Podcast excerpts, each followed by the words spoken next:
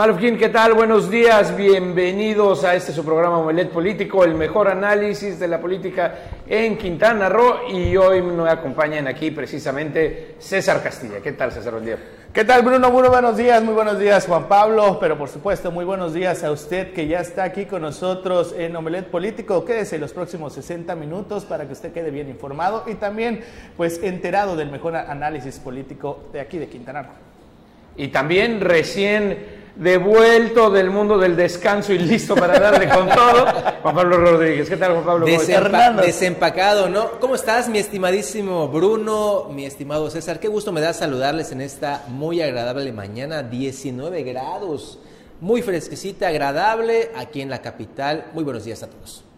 Pues bueno, pues eh, agradable la mañanita, pero no tanto para el mundo de la política, muchos movimientos. Morena saca su eh, convocatoria, Santiago Nieto sale, Pablo Gómez regresa, pareciera de pronto que el, el, gabinete de aquella Ciudad de México, gobierno que cabezaba López Obrador, hace ya más de 20 años retomó todo. Pero vamos con la información de aquí, de eh, Quintana Roo. Y pues resulta que eh, este fin de semana o, este, o esta segunda mitad de semana, Vienen buenas noticias para el turismo en Cozumel, esperemos que así sea. Se esperan arribos de varios, varios, varios cruceros, algo importantísimo y que necesitaba muchísimo la isla. Turistas, poder adquisitivo, vamos a ver la información.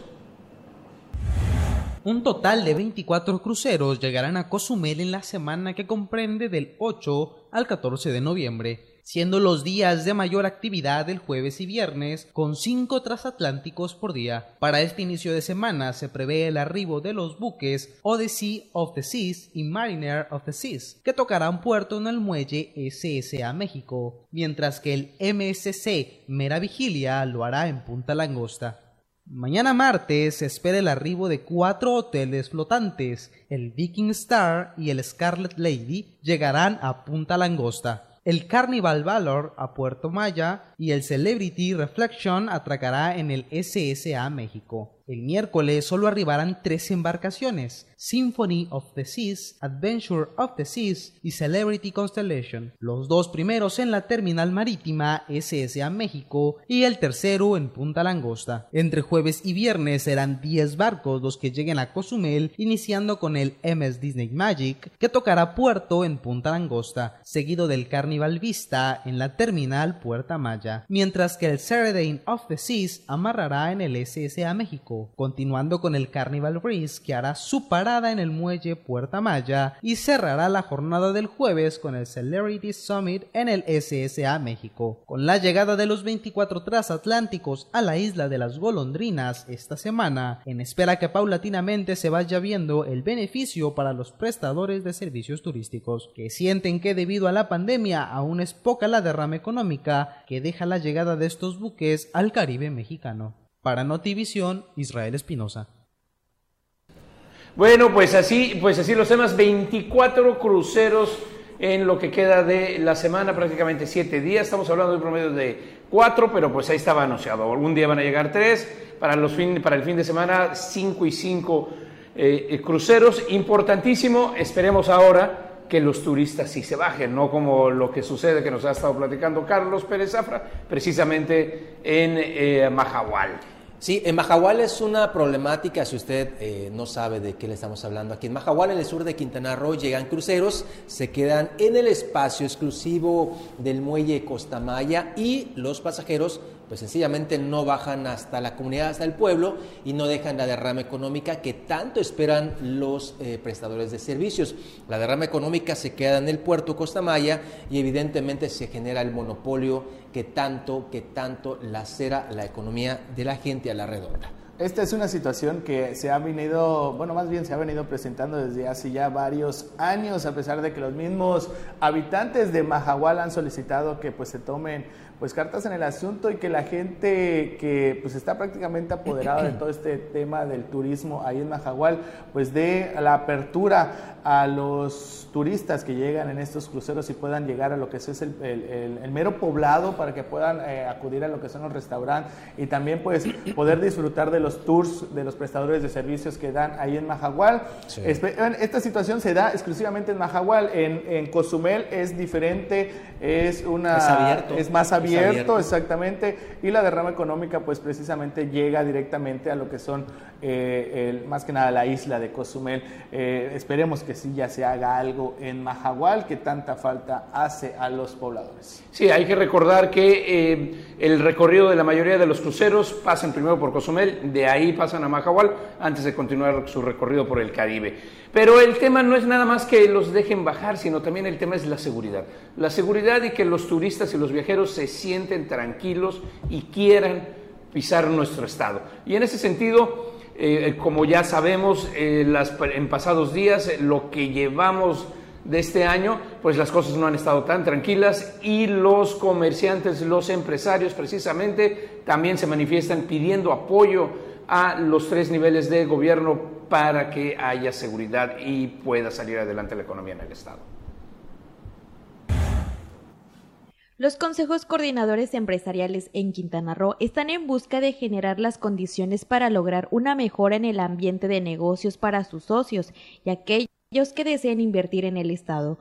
Por ello exigen reforzar la seguridad en todos los municipios, puesto que los sucesos ocurridos recientemente que han opacado el destino en materia de seguridad son lamentables, sin embargo, estas conductas criminales obedecen en gran medida a que este mercado creciente ha logrado recuperar su rumbo a unos meses de la peor pandemia. A través de un comunicado, los empresarios solicitan a los consulados de los diferentes países que adviertan a sus conciudadanos que las drogas en México están penadas por la ley y que buscan brindarles la mejor experiencia en este destino, pero no a costa de su tranquilidad. Asimismo, piden a los tres niveles de gobierno que se blinde toda la Riviera Maya y cada uno de los once municipios del Estado con mayores elementos de manera permanente, para evitar que la delincuencia organizada migre a otro municipio. Exhortan a la población en general a denunciar cualquier actitud sospechosa y reportar la misma al 911 o 089, así como acercarse a sus comités vecinales de seguridad y en caso de no tenerlo solicitar su conformación inmediata a través del área de prevención al delito de la Secretaría de Seguridad Pública para vincular con los vecinos que forman el mejor anillo de protección. Invitan especialmente al sector turístico que tiene contacto con visitantes que no promueva de ninguna manera el uso de drogas o invitar a conductas indebidas y a denunciar a cualquier persona que se dedique a esto. De los hechos pasados se han logrado detenciones importantes, tanto de Tulum como de Puerto Morelos, por lo que es fundamental trabajar en conjunto para consolidar un estado de armonía y tranquilidad para mejorar la calidad de vida de la población. Con imágenes de Ricardo Vallejo informó para Notivisión Silvia Fernández. Pues ahí está también el llamado a la corresponsabilidad con los turistas, tratar de apaciguar eh, los problemas de inseguridad. Eh, eh, como comentaba ayer, precisamente ya los empresarios se dicen, no podemos nosotros financiar o no debemos tener ejércitos de seguridad privada puestos para poder dar el servicio. Y ese es el tema. No se debe de caer en, la, en los problemas de seguridad a tal nivel que pues parezca más que los guardias están de este lado que del otro lado, ¿no?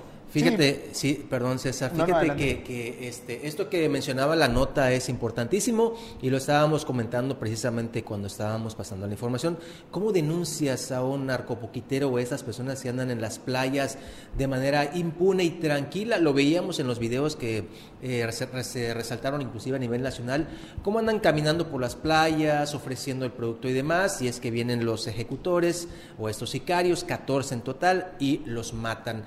Pero ahora, ¿cómo la gente los denuncia, Bruno César? Vaya, vas a estar observando, tú que estás paseando en un hotel GT Gran Turismo, ¿quiénes están vendiendo? Sabemos de que existe este mal, este cáncer, pero ¿cómo los detectas y cómo los denuncias? Y igual correrías un riesgo impresionante también con esto. Hay una eh, áreas o también corporaciones o más bien agrupamientos dedicados a lo que es la investigación.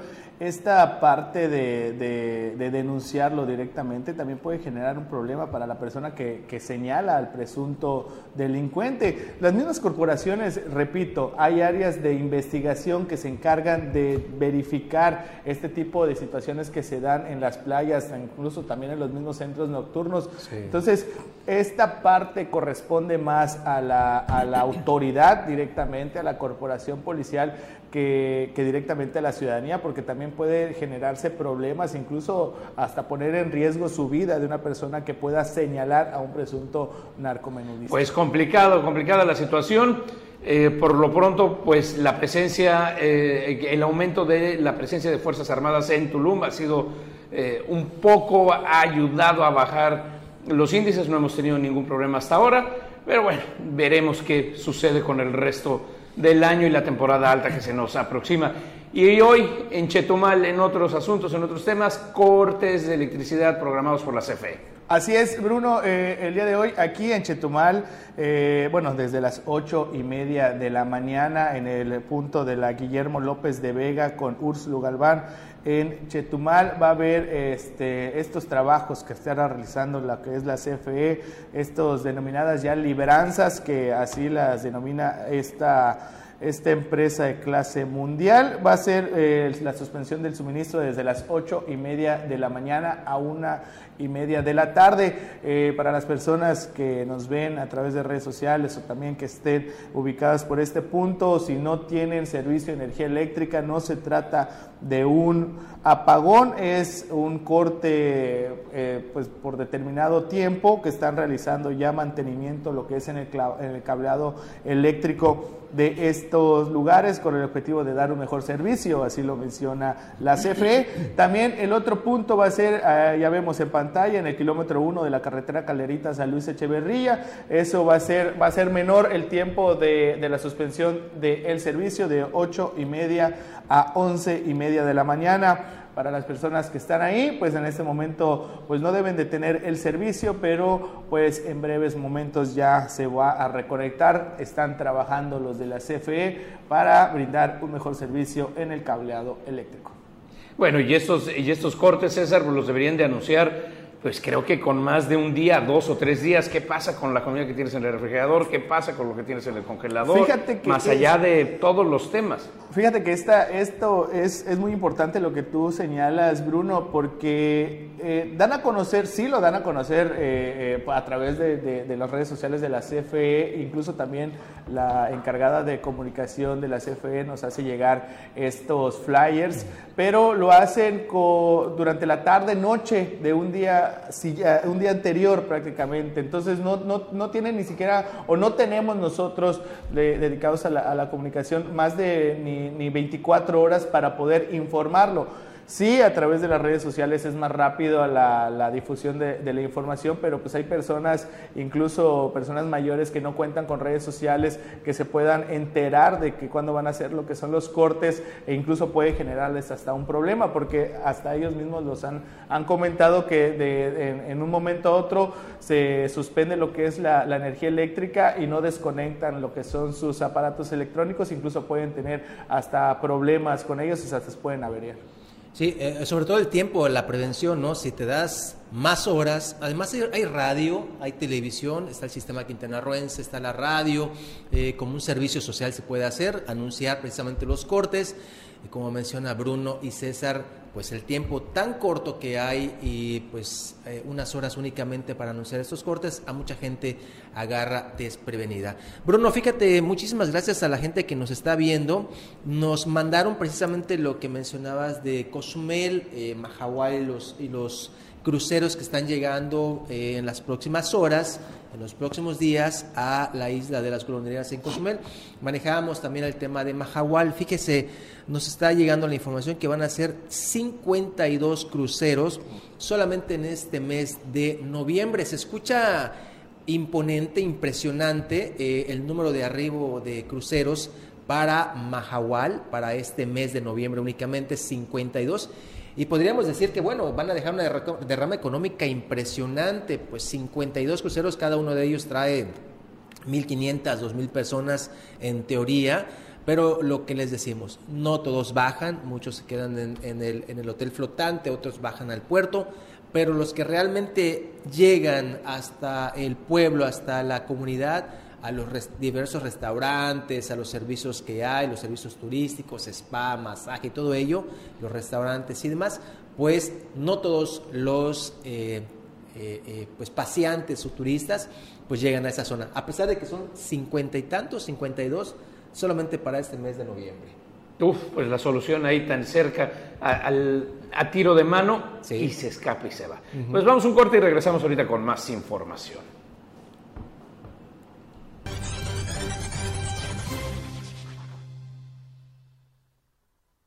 Pues ya estamos de vuelta aquí y como puede ver ya nos acompaña el profesor de la información, Anuar Morgel. ¿Qué tal, Anuar? ¿Qué tal? Buenos días, Bruno, César, Juan Pablo. Buenos, días, a todos ustedes que están en línea viendo en estos momentos Omelet Político. Y bueno, eh, eh, siguiendo con los temas que nos están afectando los, todos los municipios, el tema de la recolección de basura. Solidaridad parece que van dando algunos y, eh, caminos o pasitos para ayudar a esto. Lili Campos entregó nuevos camiones de basura allá en Playa del Carmen. Esta es la información. Pese a que la administración anterior dejó tan solo ocho camiones para la recolección de basura de toda la población de Playa del Carmen, esta mañana se entregaron 30 camiones nuevos, de 55 que el nuevo gobierno plantea entregar este año. Lidy Campos, presidenta municipal, reconoció a los empleados de servicios públicos quienes han doblado turnos desde el inicio de la administración. Para la recolecta de basura, la administración saliente únicamente dejó ocho camiones funcionando que es claramente insuficiente para afrontar la limpieza de nuestro municipio. El resto los dejó con averías graves y algunos prácticamente para chatarra. No estamos en el gobierno para quejarnos.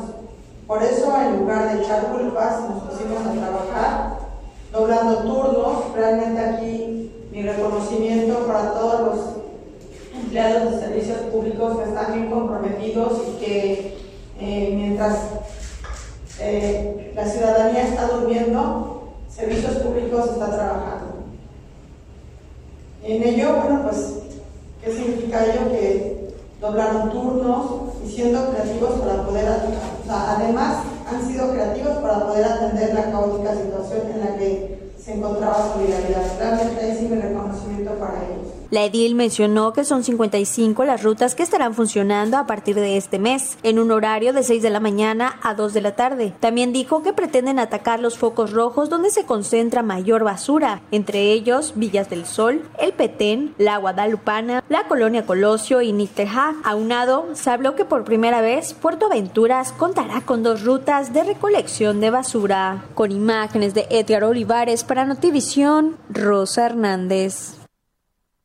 Pues, 50 dijo, ¿verdad? 50, pues hay que ver qué bueno, toca Otón. El tema de, solidaridad, pues es bastante complejo en la atención. Otón Blanco a partir del 15 de noviembre ya adelantaron por ahí el tesorero municipal, Miguel Socbicheluja, que ya se estará eh, pues concretando el arrendamiento. es arrendamiento con una empresa según la información que dieron, es la que ofertó pues, las mejores condiciones y no más falta esperar el anuncio oficial. Sí, porque inclusive ya los volqueteros eh, anunciaron ayer que ya, ya no podían más, ya no pueden más, menos del 50% de la capacidad se ha recogido en, esos momentos de basura, porque pues los volqueteros ya no pueden, es muy complicado estar tirando la basura hasta, hasta arriba en el volquete, y pues eh, se da justamente este enroque, ahora para el 15 de noviembre, que ya estará este nuevo arrendamiento para los camiones recolectores de Y precisamente porque van a ser ya estos, estos volquetes, ya están presentando lo que son sus primeras fallas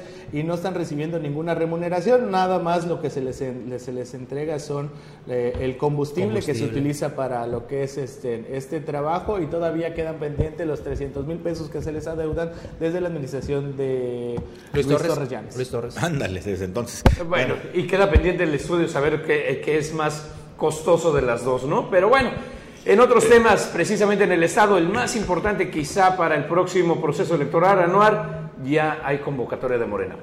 Sí, ya salió, podemos tenerla ahí en la pantalla, por favor, producción. Este 9 de noviembre fue lanzada la convocatoria de Morena hacia las gubernaturas. Aquí está, mire usted, el Comité Ejecutivo Nacional de Morena convoca el proceso de selección de la... Arribita, por favor, producción, que me cambiaron ahí la lectura. Eh, para la gubernatura del estado de Quintana Roo, eh, para cada estado sale una convocatoria específica para el proceso electoral local ordinario 2021-2022 y ahí vienen todas las bases. Eh, ya empieza lo bueno, en la página de Morena sí ya están los formatos para que empiecen a llenar los aspirantes. Yo ya llené el mío. Ya, ya, ya. Es lo que te iba a decir, porque Por supuesto. los, los, formatos están abiertos para todo. Para todo. Lo único que piden es que tengas 30 años. Claro, y una de esas, ¿quién quite, no? no me conoce Andrés Manuel, pero diga, ¿quién es este? A ver, es el mamá, ese vamos a ser candidato. Oye, para mostrar que podemos ganar con que sea. Resaltar que eh, piden y solicitan que nombres a dos hombres y dos mujeres para que sean parte del proceso de selección y de apoyo. O sea, aparte de que te puedes registrar, que se nombren a dos hombres y dos mujeres por cada uno de eh, los estados, en este caso Quintana Roo, para que ayuden en el proceso de selección interna para que sean designados ahí. interesante. La famosa encuesta. Sí, sí, la disque encuesta que vamos a ver si se va a realizar o no. Empieza a sonar fuertemente que ya el tema del género estaría definido y suena, oh surprise, que Quintana Roo sería para un varón. Varón. Y cambia completamente el tema. De Acuérdense que este tema del género es este, un poquito complicado. Se habla de paridad, pero no es tal. Es decir, Obligadamente de estas seis gubernaturas tienen que ser tres para hombres y, tres para, mujeres. Obligadamente. Pero si son cuatro o cinco para mujeres y dos o una para hombres, no pasa absolutamente nada. Allí sí se puede porque es una acción afirmativa para ayudar a las mujeres, pero de ninguna manera pueden ser cuatro hombres. Es decir, la balanza de la paridad pues siempre está a favor de la mujer, porque si se rompe la paridad, no pasa nada. Está el tema de la acción afirmativa. Acuérdense que fue el argumento con el que se sostuvo Jensuni Martínez eh, en la candidatura y su síndico, las dos eran mujeres. La regla de paridad decía que si la cabeza es mujer, el síndico tenía que ser hombre. Pero como es una acción afirmativa, no pasa absolutamente nada. Sin embargo, si se van por una paridad absoluta, tres gubernaturas o tres candidaturas deben ser para mujeres y tres para hombres. Y allí suena, suena lo siguiente suena que eh, según las primeras encuestas, ojo, esto es extraoficial, esto se puede mover en cualquier momento, no es eh, algo juzgado. Según los primeros datos, eh, las tres entidades donde Morena tendría mujeres como candidatas serían Aguascalientes, Durango y Oaxaca, mientras que Quintana Roo, Tamaulipas e Hidalgo estarían yendo con candidatos hombres. Pues ahí está, se, se mueve interesante y todo nada, esto nada más recordar, también. no es oficial, este, no es, oficial, no lo dé como un hecho, no vayan a sacar luego. Lo dijo Anor Mujer en Omelet Político, que no, no está definido. Esto es información interna que sí fluye desde el centro de la República, pero que sigue siendo preliminar. Los jaloneos las, los jalones de greña y golpes bajos por las candidaturas a la gubernatura, usted no se lo imagina, puede cambiar el, panorama un minuto antes de que tengan que entregar la definición.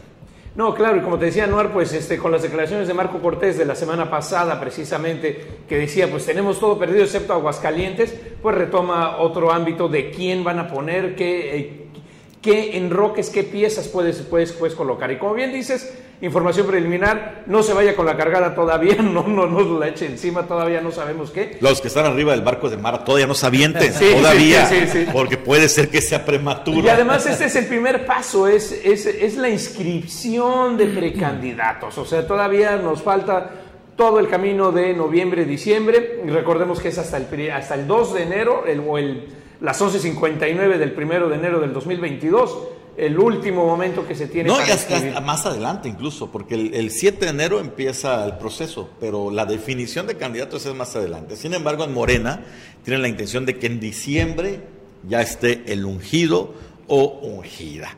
Así tal cual, hay varios apuntados, usted ya los conoce, se van a apuntar más.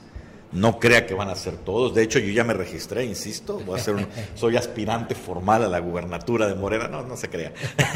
No Pero pudiera hacerlo, ¿eh? no Pero pudiera hacerlo, pudiera hacerlo. Cualquiera se puede inscribir. Usted que se está escuchando se puede inscribir sin ningún problema. Abierta. Es una convocatoria abierta. Morena no está pidiendo que estés registrado en, el, en el, partido. Y bueno, pues vienen las tres encuestas. Eh, entrevistamos recientemente a la senadora Maribel Villegas Canché, que ella ya fue víctima de una encuesta que según sus propias palabras no se realizó en Benito Juárez, lo cual creemos totalmente.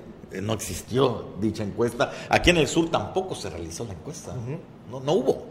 Bueno, eh, sin embargo, ahora dice que tiene fe en el proceso, que van a hacer tres encuestas. Una realizada por el partido y dos encuestas espejo realizada por diferentes empresas y bueno que las tres se van a comparar para ver si finalmente a quien quiere el señor presidente va a ser el candidato, ¿no? Eh, así se manejan las cosas. Bueno, eh, pues por lo pronto el doctor José Luis Pech, nuestro senador, y Rafael Molinero agarran aire y van a ser dos nombres que se van a mover esta semana como nada. Esperemos que ya estén José Luis Pech ayer dijo que nomás está esperando, creo que él ya se inscribió. Ya, ya, está esperando, está esperando el registro para inscribirse, sabe que está dentro de los afectos del presidente, harán lo propio todos los demás, pero insisto, ¿no? Finalmente la decisión la va a tomar el presidente Andrés Manuel López Obrador y pues y pues la paridad de puede influir yo ya, yo ya dije, no, yo creo que va a ser un de Team Marín, de doping, güey, cúcara, pero pues la gente luego piensa mal. No de sé. que ya está haciendo proselitismo ahí. Marín. De Team Marín. Marín. Bueno, vamos a cambiarle pues zapatito blanco. sí, para que no digan nada. Bueno, de cualquier manera, ahí está. Eh, arranca ahora sí, hoy, ahora sí ya tenemos el, el el primer campanazo de salida, la selección de precandidatos, y esto se va a poner mejor de aquí a enero. Vamos un corte y regresamos, que todavía tenemos más movimientos y más análisis político.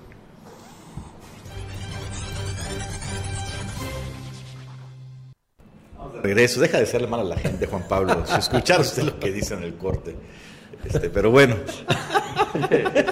Estamos de regreso aquí en Novelet Político y Bruno, Juan Pablo César, platicábamos ayer aquí en este espacio los efectos de la boda FIFI de Santiago Nieto, Así es. que cobraron su primera víctima después de un escándalo tremendo con la secretaria de Turismo de la Ciudad de México, que fue pues balconeada que viajó a la boda de Santiago Nieto en Antigua Guatemala en el avión privado de Juan Francisco Ili Ortiz, el dueño del Universal, que además los cacharon con 35 mil dólares en efectivo, no declarados. Enemigo acérrimo del presidente. Eh, sí, presentó su renuncia, se la aceptaron en algo así como dos segundos y medio, pero el bombazo vino ayer y en la noche.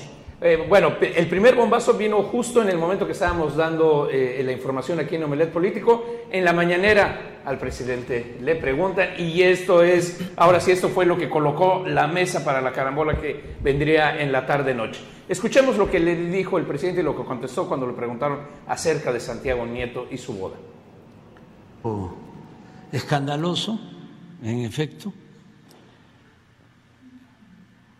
aun cuando se trata de un acto privado, pues eh, los asuntos públicos en México son cada vez más públicos o se sabe más de eh, asuntos o eventos privados. Antes no se conocía nada había mucha ostentación, mucho derroche, pero todo se silenciaba, ¿no? Ahora no, por eso hay que este, recomendarles a los servidores públicos que actúen este, con moderación, con austeridad y que este, sigan el ejemplo de Juárez, que decía que el servidor público debía aprender a vivir en la justa medianía. Todo esto que se echó por la borda durante el periodo neoliberal, durante el periodo de saqueos y de corrupción, que estamos eh, superando, pero que eh, todavía quedan este, inercias.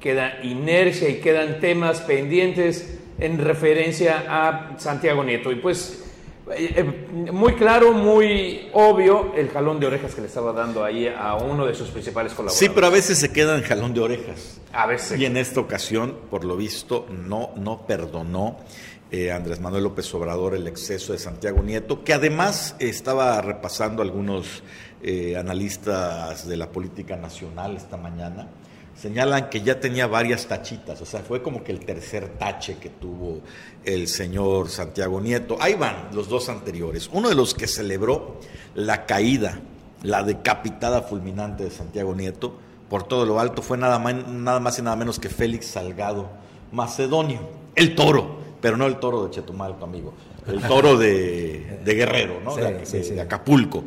¿Por qué celebró Félix Salgado la caída de Santiago Nieto? A ver, a ver, adivinanza, ¿por qué? Nadie.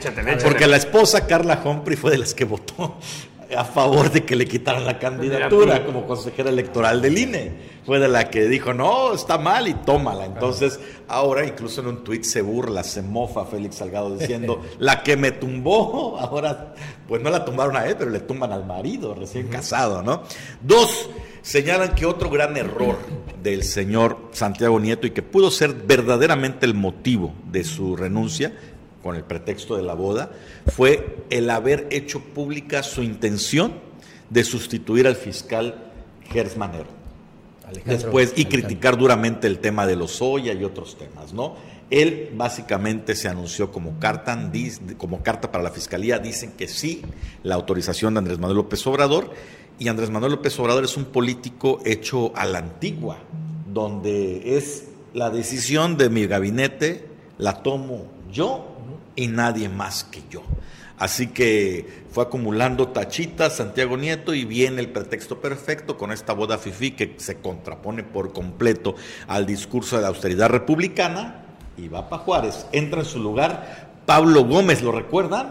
Experredista, combativo, medio radical, y ya varios se pusieron a temblar. Que le dio precisamente posesión el secretario de Gobernación, el compadre precisamente del presidente, Dan Augusto, que fue gobernador precisamente de Tabasco. Oye, desde el 2018 está eh, Santiago Nieto, en, estaba en la unidad de inteligencia financiera, ¿no? Tengo entendido, 2018. Sí, sí, sí, entró, desde, el inicio, de, el inicio Y fue uno de los hombres de más confianza. Es más, en algún momento lo consideraron entre los presidenciables. Santiago Nieto. Entonces, el mensaje es claro para todos los que están en el gabinete. No se confíen, no importa tu nivel de relevancia, te puedes caer de la gracia en un tris. Bueno, y también, Anuar, hay que recordar que... Oye, Bruno, nada más, este, tú comentaste que, sacaron con su crédito Fobista una casita de 24, millones. ¿Cómo le va a hacer ahora para Carla, pagar? ¿Cómo lo va a pagar? Le van a Santiago Nieto. no, y hay que recordar también que eh, la lista de invitados, ese es otro de los temas bien delicados aquí. La lista de invitados estaban eh, figuras, del, eh, altas figuras del, del PAN y no que no pudiera invitarlos, pero si el señor es de la administración de la 4T que están abiertamente encontrados y además una de las invitadas era Josefina Vázquez Mota, precisamente la candidata presidencial que estuvo compitiendo con López Obrador, pues no cayó muy bien eso ahí. Y como bien dices, él, era de los principales eh, eh, personas acciones que siempre ha dicho Carlos Pérez Zafra, de los principales brazos de acción del gobierno buscando a ver quién estaba haciendo algo indebido con el dinero. Además, Santiago Nieto publicó en su Twitter antes de irse, antes de que pudiera afectarse al proyecto por las críticas derivadas de actos de terceros relacionados con un evento personal y transparente, preferí presentar mi renuncia como titular de la UIF mi lealtad es con el presidente López Obrador, mi amor para Carla. Para su, esposa. Y ahí va a quedar el Twitter en su timeline, que es increíble, el Twitter de Genaro Bellamil que fue el que detonó todo, porque fue el, el que puso en los No me ayudes, compadre. Fue el que puso en los reflectores la boda y de ahí el escándalo de Paola, el escándalo del dinero, la champaña y demás. Y este otro de Santiago Nieto diciéndole mi lealtad para López Obrador, mi amor para mi mujer. Y ya nada más un apunte personal. ¿Cómo se ha degradado la figura de Genaro Villamil? eh? De ser un reportero eh, combativo, prestigiado, en proceso, a ser un peón de la comunicación presidencial, pero de qué manera se ha rebajado. Pase usted por su Twitter, es un agasajo ver los errores que comete y cómo la gente se los hace ver de vez en cuando. Ahora, un error político. ¿Quién sabe cuántas enemistades habrá ganado No, Genaro hombre, con, pues, de- esta- pues, de- de entrada con ese de tuitazo. ¿no? Y pues Una bueno, felicitación envenenada, diríamos. 24 millones, ahí está el préstamo, 24 millones de pesos, van a tener que regresar la casita y ver a dónde se mueven. Y todavía falta ver Carla Humphrey como su posición, a ver cómo va a quedar afectada. Como es consejera electoral, recordemos que esas posiciones no se mueven, se Ganan quedan, son- 300 mil varitos. Son transaccionales, pero a ver qué sucede ahí. No, no, va, no va a quedar muy bien después de esa boda. Así que si usted se va a casar, hágalo por calderitas, hágalo por bacalares. No, hombre, hágalo por el civil y vaya a comer tamalitos a su casa, ¿no? Con, con 10 invitados, no se pasen. El Es- pibipollo para todos. bueno, vamos a un corte y regresamos.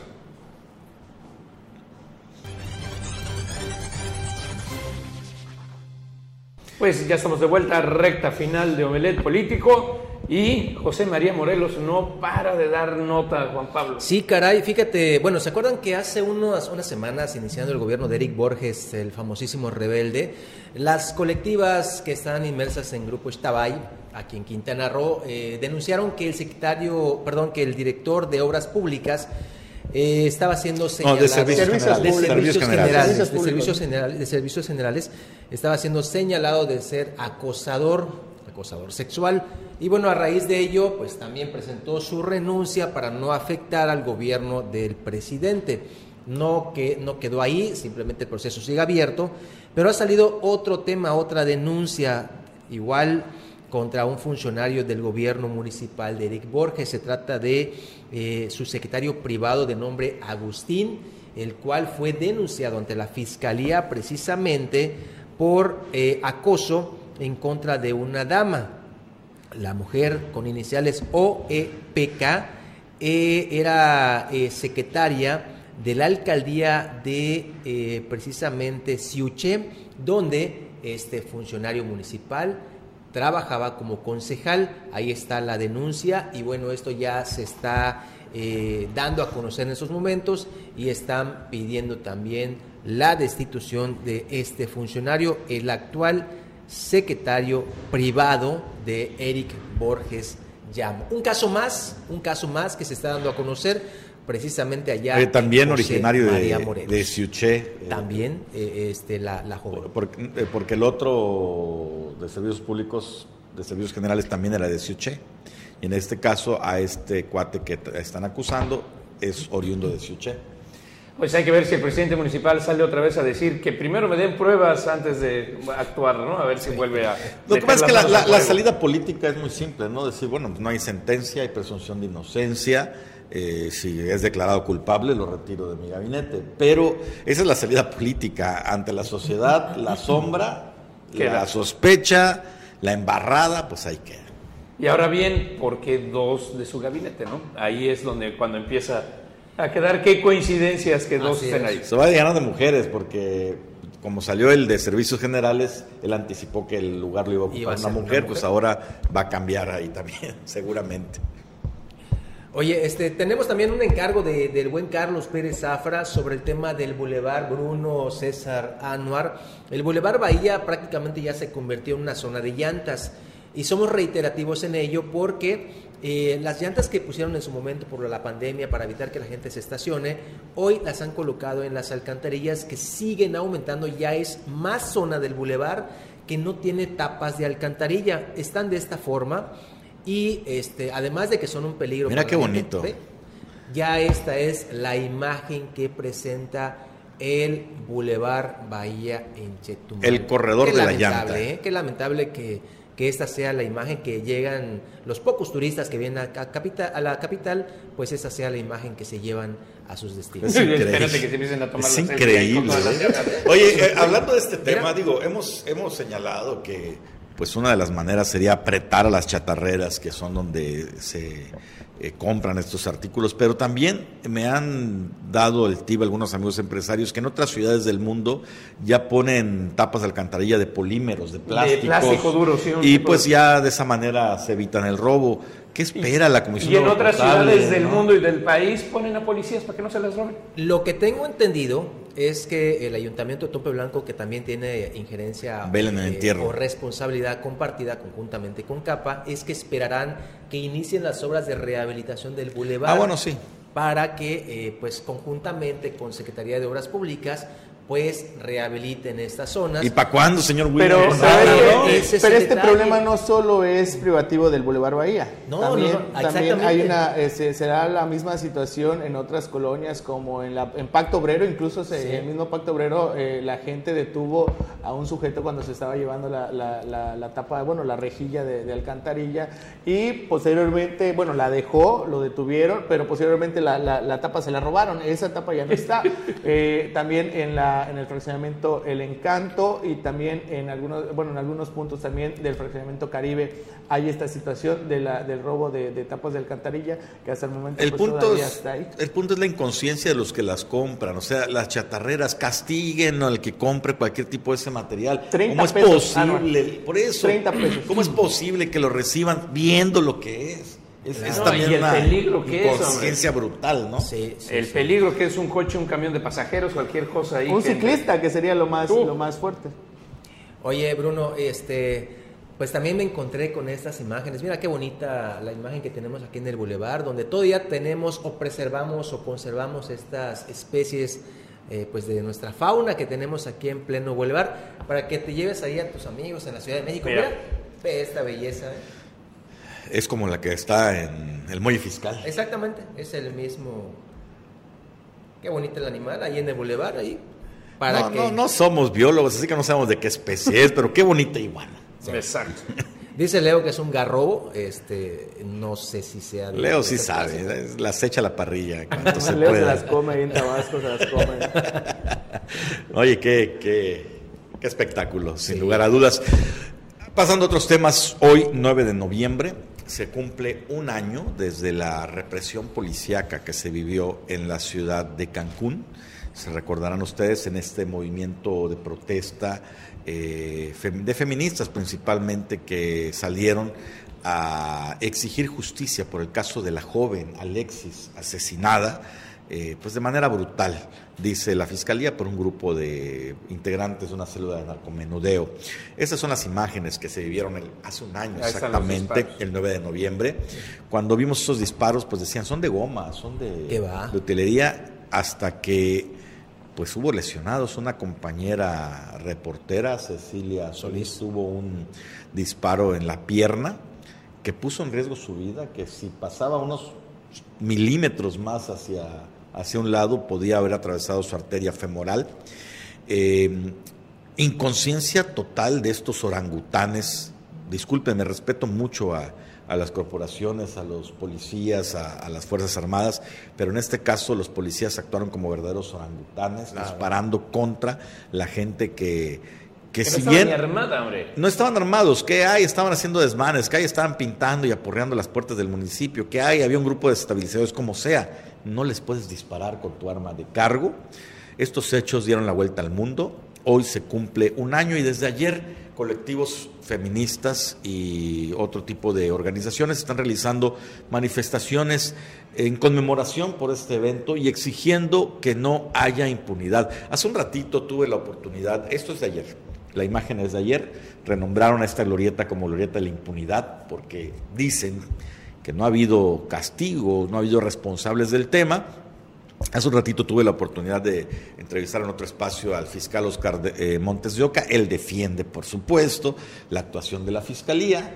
Señala que del caso de Alexis hay cuatro sujetos detenidos, que el proceso pues todavía está nivel intermedio que porque pues la defensa mete recursos y ya saben, la lenta mano de la justicia mexicana y que en el caso de los policías hay 11 policías vinculados a proceso, tres de ellos por utilizar el arma de cargo, los otros por eh, omisión, por no haber actuado en favor de la ciudadanía y por además haber, eh, ¿cómo se le llama? Cuando contaminado la escena, del lugar, porque levantaron los casquillos, hasta trataron de limpiar los, lo que se vio en las redes sociales, lo que se vio en video.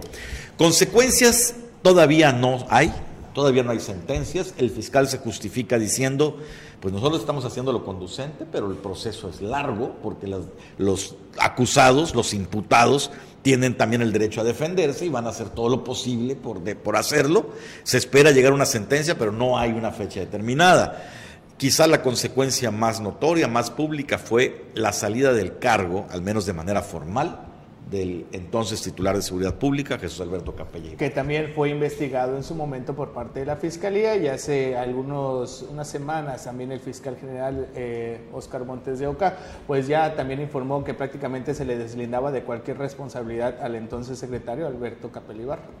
Que no había denuncias en su contra. Ajá, no había denuncias, en, su contra, y tampoco, bueno, no hubo un señalamiento directo en contra de él que él precisamente haya dado la instrucción de que se disparara en contra de, la, de las personas. Sin embargo, él en ese momento pues prácticamente era, el secretario de Seguridad Pública y también el que encabezaba lo que era el mando único. Y la gran pregunta nunca se ha respondido. ¿Quién dio la orden de atacar a los manifestantes? O peor aún, fue de ronco pecho que alguien decidió empezar a disparar. Sería otra peor. Y como dice Sanuar, tienen derecho a llevar su, eh, su proceso como todo mundo, pero también dónde están las responsabilidades inmediatas de eh, eh, violar reglamentos, violar todo esto al momento de accionar sus armas, al momento de actuar así. Los policías no pueden actuar de esa manera. Precisamente son los policías los que tienen la encomienda contraria y veamos cómo en todo el país eh, eh, la vuelta se ha dado precisamente a contención, a tratar de evitar, y hemos visto imágenes en todas clases de manifestaciones, en donde le pegan a la Guardia Nacional, en donde los queman, les avientan bombas molotov y demás, y aquí en Quintana Roo... Es lo contrario. Al contrario, de inmediato ellos son los que disparan, además tendrían que tener ya sanciones administrativas por parte de la policía. ¿Qué quiere decir estas sanciones administrativas? No nada más eh, el despido como, como eh, miembros de la, de la policía, sino también las sanciones correspondientes, pagos, reparaciones y luego llevar el caso penal, que es por otro lado, porque aquí esto es lo que bien dices, lo que el fiscal está viendo, que se lleve a cabo. Y como en un año no se ha podido adelantar un caso tan polémico, tan en la lupa y tan mediático como es. Y donde tienes los videos precisamente, que son los testigos de lo que pasó. Ahí veíamos el policía cómo está disparando, o sea, ¿qué más eh, pruebas quieren las autoridades? Pues así la situación, el 9N quedará marcado en la historia de Quintana Roo. Yo creo que va a ser de esos eventos que no se olvidan, que cada año estarán en nuestra memoria. Y así, con esta con este desagradable recuerdo llegamos al final de esta misión Domelet Político. Gracias a todos por acompañarnos durante esta hora de información, Bruno. Gracias, muy amables. Nos vemos mañana. Juan Pablo. Hasta mañana. César Castilla. Un gusto, Anuar, estar aquí con ustedes todas las mañanas compartiendo información. bueno, enviamos un saludo a Carlos Pérez Zafra, que no pudo estar el día de hoy, anda por ahí, ya sabe, buscando información. También a nuestro director general, el señor Carlos Toledo, por toda la confianza. Los esperamos mañana en punto de las 9, aquí en Canal 10. Hasta mañana.